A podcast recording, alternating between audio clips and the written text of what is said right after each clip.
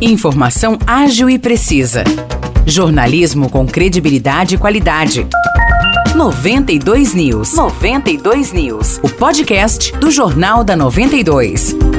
Fala pessoal, tá começando mais um episódio do podcast 92 News. Eu sou Morris Projan e tô aqui novamente ao lado de Nicolas Santos. Fala aí, Nicolas, tudo certo? Tudo certinho, Morris. Olá pessoal que ouve a gente. Vamos aí pro podcast desta quarta-feira, começando com o assunto política, porque o vereador Júnior Davan pode sofrer novas punições por conta de quebra de decoro na Câmara Municipal de São João da Boa Vista. Na sessão da Câmara de ontem, a Comissão de Ética e Decoro Parlamentar, na sessão de ontem, a Comissão de Ética e Decoro Parlamentar apresentou dois relatórios relacionados a denúncias contra o vereador, denúncias essas que foram feitas pela mesa diretora da Casa de Leis. É isso, Nicolas. No entanto, no momento em que os dois documentos seriam lidos no plenário, o presidente Carlos Gomes suspendeu a sessão e chamou todos os vereadores para re... e chamou todos os vereadores para uma reunião particular, onde foi mostrado o relatório. Depois disso, o presidente retirou o documento da pauta com o objetivo de dar mais tempo para que os vereadores decidam sobre como proceder. Conforme apurado pela nossa reportagem, o relatório recomenda novas punições ao vereador Júnior Davan,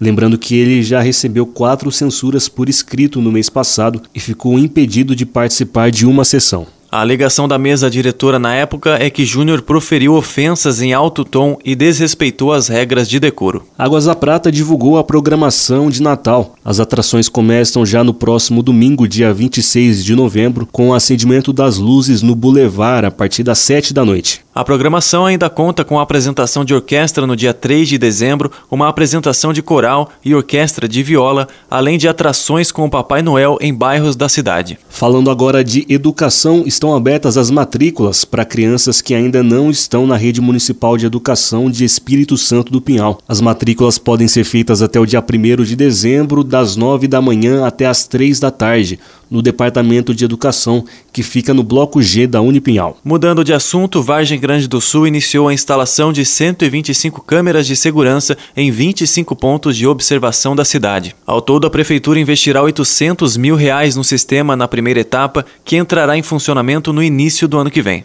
Segundo a Prefeitura, todos os pontos de maior movimentação de pessoas e veículos serão monitorados. E além do monitoramento em tempo real de todo o ambiente, o sistema conta com uma tecnologia com câmeras que fazem a leitura de placas de veículos, permitindo saber se o automóvel é produto de furto ou roubo. Maravilha, Nicolas. Terminamos assim o nosso episódio de hoje do podcast 92 News. Se você ouvinte quiser saber mais detalhes das notícias desse episódio, é só entrar na nossa página do Facebook 92FM São João. Lá está disponível, como sempre, o jornal de hoje na íntegra. Valeu, Nicolas, um grande abraço para você e até o próximo episódio. Um forte abraço, Morrice, a todos. Até o próximo episódio.